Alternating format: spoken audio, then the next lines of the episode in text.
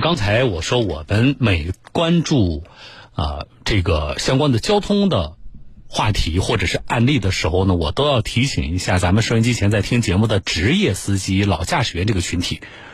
为什么我们要提醒这个群体？因为你们多年驾驶，你们有那么多的这个经历啊，你们不仅是在驾驶技术上，你们在整个的交通的安全意识上。啊，你们都有着很多宝贵的经验，所以我们是希望职业驾驶员这个群体跟我们多来分享。但是让我们比较遗憾的是什么呢？我接下来要说的这件事情，就出在职业驾驶员这个群体当中。五月六号的时候，常州交警接到有一个出租车司机报警，说他啊自己的车啊被私家车追尾了。那么这辆私家车的这个司机啊，应该是酒驾。接警之后，我们民警到现场一查，啊，果然如此。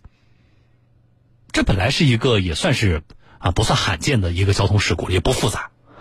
可是，我们的民警同志深入调查，却发现这不仅仅是一起这个酒后驾驶的行为，这还是一个一环套一环的案中案。涉及到的就是出租车驾驶员这个职业驾驶员的群体，也是给我们所有的驾驶人在提醒啊！来，我来连线的是处理这个案件的常州市天宁区交警大队事故中队的副中队长何超东啊，何队你好，主持人好，嗯，何队，最开始这起这个叫醉驾案啊，这个交通违法的这这么一个案例是什么情况？嗯，当时五月六日凌晨，我们接到那个出租车报警，说他在中吴大道丽华路口东侧发生一起追尾事故。嗯，是他报警称，报警人就是出租车驾驶员。嗯，他他声称自己追尾撞了另一辆私家车。是我们嗯，那你们到现场看的情况，呃，车撞的严重吗？另外，那个私家车的车主，你们测下来这个血液当中的酒精含量怎么样？当时我们到现场之后，发现两辆车，出租车是车头的右侧受损，大灯破裂；然后私家车是车尾的左侧受损，保险保险杠和灯也是破裂的。嗯。然后私家车的车主当时是睡着了，在驾驶室喊不醒。有，还醒了之后，对，喊醒了之后，他第一反应是不承认自己开车。嗯。所以当时我们的重点就是在这个私家车的车主身上，我们要当时要对他进行这个呼。气酒精测试，他是抗拒不配合的。嗯，最后我们是采取强制措施，带他去医院抽取血样。嗯，当当时我们在现场对出租车进行询问的时候，出租车当时他说的是不记得了，说的比较含糊。他说，就是他不记得的细节是什么呢？就是当时那辆私家车是停在那里的，还是说是行驶的状态，然后跟他发生的事故？对的，按照道理，出租车它是那个时间段路上的车辆应该是比较空的，嗯，而且出租车驾驶员的技术啊水平相对来说比一般的驾驶员要稍微好一点，嗯嗯，他不可能不知道前方有一辆车到底是停的或者是开的或者有没有开灯这个情况细节，他就是一句话不记得，来这个是来搪塞过去了，就是这样一个情况，这是比较可疑的。但是我们首先说那个私家车车主，后来你们首先证明他呃抽了血了，是不是后来？对的，我们的两位驾驶员都去医院抽取血样。啊，那他那个酒精含量最后的值是多少？最后根据我们的这个验血报告下来，他的酒精含量，血液中的乙醇含量是一百九十二左右。啊，已经达到最佳的这个最佳标准，最佳标准了。啊，好，其实呢，我们如果单纯的看你们出警所看到这个现场的话，啊，这这是一个不算罕见，而且是怎么说呢？这是一个呃比较简单的交通事故。啊，对，呃，其实，呃，对啊，常规的是我们正常，你比如说，那你有你你你谁的责任？特别是你这个，呃，涉及到醉驾，我们其实依法处理就完了。但是，常州交警，你们在处理这个案件里面，刚才其实您呢是谈到了有一些疑点的啊，你们是怎么来分析的？我们就后来就是我们调取，因为当时第一反应是要证明这个私家车当时是车辆是就是是他驾驶这个车辆发生事故。那么就对这个私家车的行驶的轨迹，还有事发地的周边的监控进行查看。嗯，发现这个私家车其实他当时在这个事发地已经停了大概接近一个小时左右。嗯。然后在他停车的过程中，有就是发生事故前大概十几分钟，有另外一辆出租车经过这个辆私家车旁边。嗯。看到这个驾驶员在这个呕吐，坐在驾驶位置呕吐。哦。然后，而且这个出租就按照平时我们开车就是很快，应该一两秒钟就经过这辆车。嗯嗯。他就没有，他是缓慢的靠在这个边上，慢慢的在看。他在观察。看了之后啊，在观察，嗯，是什么情况？最后。他把他的车又掉头返回事故现场，停在马路的对面，然后又走过来下车再仔细观察，还拍照，同时利用他这个微信群啊，在群里还发了这个消息。他这个微信群，他把这个消息发给了群内的这些群友，都是什么身份、什么人？应呃，据他这个后来就讲，应该是都是出租车驾驶员。好，都是咱们行业内的啊，都是驾驶员。那。发完这些消息呢？发完消息之后，没有人，因为那个时间点应该是比较晚的，可能上夜班的出租车也休息，没有人理他。嗯，就这个报警人跟他联系了。嗯，然后没过多久，这个报警人就驾驶这个私家车，呃，驾驶出租车从沿这个路由东向西过来，就撞上了这辆私家车。就是，呃。拍照的那个驾驶员，那个出租车司机自己没有作案，对对，他是提供线索的，提供对他提供线索的，然后他的一个同行，对，发现了机会了，对，据那个报警人讲，他的出租车本身右侧大灯是损坏的，嗯，他本身要修，然后想怎么来，但是您说 不用花钱又不用修车，从你们后核对，从你们后期了解啊。嗯，就是当时那个观察并且下车拍照，啊，然后把这个情况发到一个出租车驾驶员群内的那个驾驶员，他所做的这一系列的行为的目的，只是说，想跟比如说同行们啊在上班聊聊，你看又有个人喝醉了，啊，这只不过是作为谈资，还是说他其实发这些线索的目的，就是要告诉这个他的同行有作案的机会。动机是什么？他其实还是有非分之想，因为出租车尤其是夜班驾驶员，他在路上经历过这些事情，或者说听说过的事情，应该是比普通驾驶员多。嗯，他知道现在我们都在全面的严惩这个酒驾这个行为。嗯，如果发生事故，私家车车主一般情况下他是不愿意报警解决这个，都愿意私了。那如果私了的话，那你不光要赔我的这个车损。额外的可能还要补偿我一部分，那这个补偿的部分，因为他是酒驾，他本身就比较心虚，嗯，他肯定是可能借机就会讹诈一笔，对，可能借机这个出租车就会敲敲我们用常来说敲敲诈一笔，可能有这个情况在里面。好了啊，那么对于这个叫案中案了，我们说真的叫案中案了啊，呃，目前咱们常州交警的处理是什么什么样的？到哪个阶段？对私家车这个。醉驾这个行为，我们进行立案调查，是危险驾驶罪。嗯，对出租车这个线索，我们当天调查清楚了之后，就移交给派出所处理。好，因为这已经超出了道交法的这个规定的范畴了，对吧？对，是不是普通的交通事故？对，是不是涉及到刑事犯罪？我觉得要由派出所调查。而且，呃，我们其实蛮期待呃咱们的这个派出所的民警同志的调查是什么呢？就是你看，从你们了解到和对啊，你们了解到的整个案发的这个过程。显然让我们觉得，这个至少那一个呃涉及到案发的这个出租车驾驶员的那个群呢，好像这里边的这个人呢，大家做这个事情已经轻车熟路了，啊，已经可以很好的配合了。所以我们其实也比较关心的，就后续警方的调查，这是首次作案吗？啊，有没有知情？可能对不对？后续还还还要详细调查。对啊，所以我们也等待后续警方的这个调查。但是我觉得要非常感谢的是什么呢？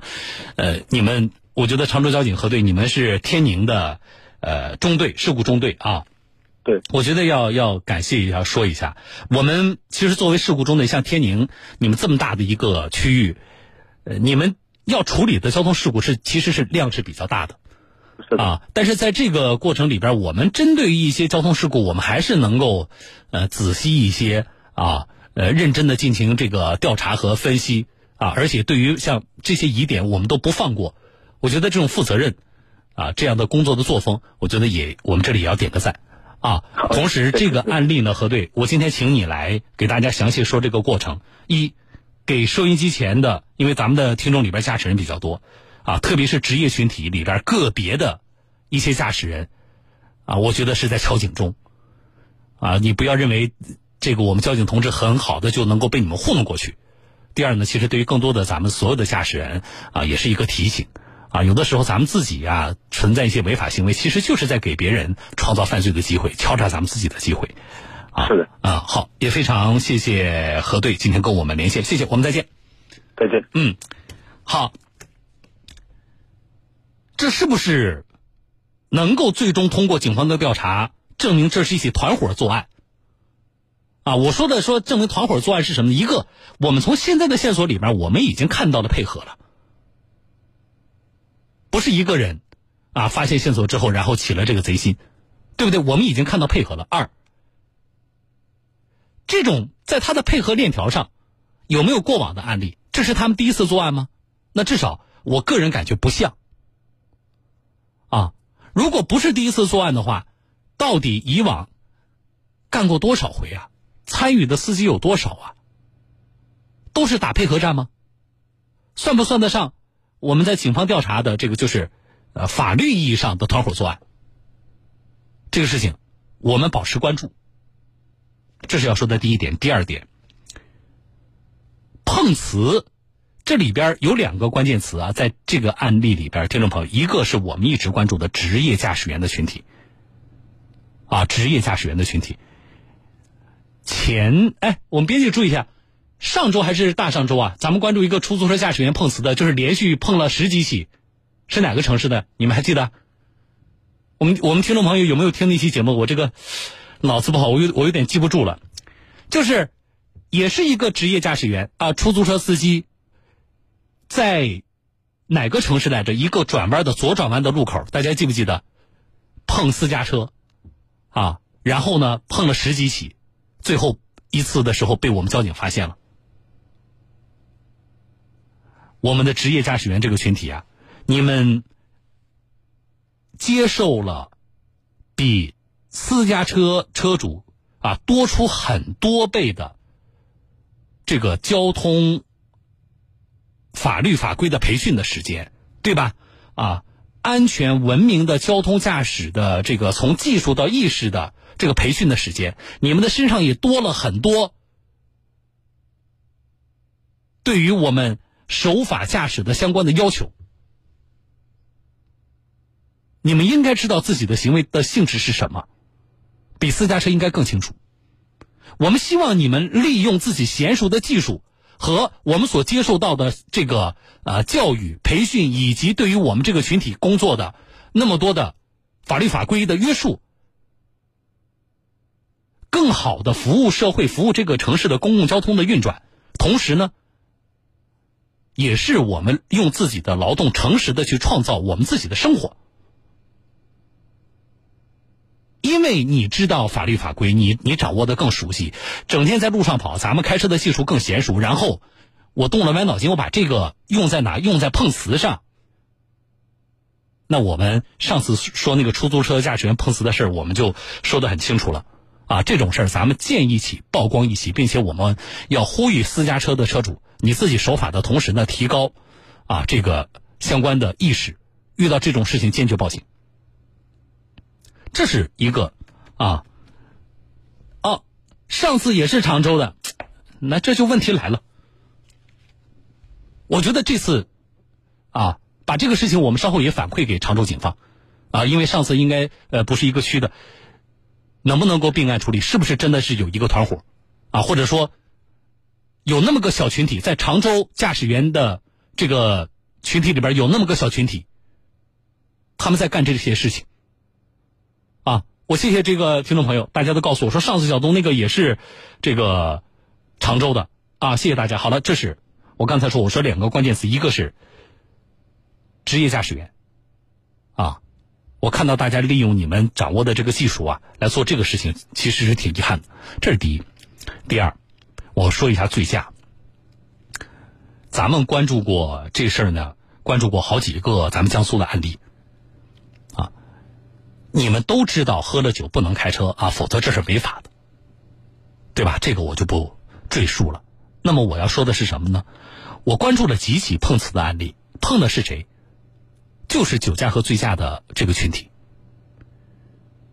所以你现在要想什么呢？我喝了酒了要开车了啊！你看你要面临的风险，首先发生交通事故，对吧？这是最大的风险。原来呢，还有一个什么呢？被交警查到，啊，被交警查到，因为现在如果像刚才那个驾驶员他过了一百八的这个数值了，到醉驾的这个范畴了，那他就是危险驾驶罪啊，刑事犯罪，啊，这也是一个你的违法风险。原来其实主要是这两个违法风险。好了，那现在我要明确的告诉你，还存在第三个违法风险，就是你会被碰瓷，你会被敲诈一笔，啊，来几个典型的案例，第一。上次四月份吧，我说的一个案例，有人专门的租豪车啊，最后这个被警方查到的时候，这两个小孩二十多岁，两个小孩租的是法拉利的七幺八啊，我都记得的，专门去租豪车碰瓷酒驾的司机，他们就在什么地方等着呢？什么大排档啊，什么这个呃酒吧街呀，就在这种区域啊，大概十二点过了十二点啊，他们在那等着。然后开着豪车，他发现你喝了酒了，上了车了，你的车动了，他上去就跟你发生交通事故。然后你看，我开着一台超跑，你觉得我一张嘴能跟能跟你要几百块钱下得来吗？啊，我跟你张嘴要几百块钱都丢不起我这个脸，对得起我身后的这辆超跑吗？啊，开一辆保时捷七幺八，张嘴要你个三千五千的，觉得都不为过。你又不敢报警，因为我有你酒驾的证据，交警来你一吹你就完了。这是一个，另一个，喝了酒了啊，知道不能开车，我叫一个代驾。好，代驾带着你呢，开车到你们家小区门口，说哥，啊，我这个反正都到这了，你看也周围也没有交警，对不对？你们小区里边呢，这个路我也不熟悉，就到这了，没事就几步路，你自己开回去吧。啊，我们上次那个听众朋友，呃，那个那位先生啊，他跟我说，他说小东，我也这么觉得。都这么晚了，哪有交警啊？而且都到我们家门口了，啊！他说，我就觉得可以。于是呢，他就让代驾下车，他自己上了车了，他就准备开车回小区了。他发动车之后没开两步呢，啊，上来一个车，跟人跟他碰了，讹了五千块钱。那个代驾和后来发生交通，就是上来跟你碰瓷的这个是一伙的呀。而且我告诉大家，就是这个关于找呃醉驾找喝酒之后开车找代驾然后被碰瓷案例，仅我们节目处理在江苏不下三起，我要没记错的话。然后刚才包括说那个保时捷七幺八的这个碰瓷，盯的全是你们这个群体。为什么？因为你喝了酒开车是是一个他非常好抓的证据啊，同时他也能够震慑的，能够震慑住你啊，能够威胁到你。让你不敢报警，你说我这个食道变个线，然后你跟我说你来威胁我，那我不干，那就报警就报警呗，对不对？我食道变线啊，这个实线变道啊，实线变道，我就宁愿被交警，呃，这个罚款扣分了，我也不跟你私了，你这个是唬不住我们的车主的，所以这些碰瓷的人，其实他对法律呢，他还是有研究的。啊，利用的就是你这种心理，你明知道国家现在对于啊酒后驾驶啊，特别达到醉驾级别，这个打击的力度，所以以后想一想啊，以后喝了酒开车你就想想小东说过的啊，我有三大风险，我有三大风险啊，你觉得这三大风险你是不是能够承担得起？好不好？好了，这事儿呃说到这啊，来。啊，我们听众朋友都在跟我说说这个常州的啊，是上次那个左转弯碰瓷也是常州的。我这里说一下啊，就是所有想碰瓷的人啊，所有想碰瓷的，当然我这里主要首先是针对于交通事故的碰瓷啊。你们可能要考虑一件事儿，就是你们呢在碰瓷之前呢，你听了今天节目之后啊，你要做坏事了，对吧？你去网上稍微了解一下，中国的互联网大数据的技术现在发展到什么程度了？请你先去了解一下，然后你再决定你要不要开车出去碰瓷。啊，什么意思？上次那个司机碰瓷是十四次吧？我要没记错的话，怎么被发现的？其实就单个交通事故来说是不会被发现的，因为那个司机技术还是挺好的，啊，而且呃，他碰的私家车也不是豪车，双方其实这个涉及的车损也不大，他就是靠这个赚点小所谓的赚点小钱。小东，这跟大数据有什么关系呢？我告诉你，所有的我为什么建议大家，我说你不要私聊，你要报警。一，你报警的时候，交警有可能当场会识破这是碰瓷；二，哪怕交警没有识破，你这个报警也是有价值的。因为你报警了，警方会录入每一起案件的双方的当事人和车牌号。那么现在以现在大数据的这个技术，会做出相关的分析的。比如说，我们交警在录入某个车牌号的时候，我们发现你怎么一个月的时间发生了十几起事故，而且啊都是差不多的这个交通事故，这显然是不正常的。啊，所以想做坏事的，你稍微了解一下科学技术的发展，好不好？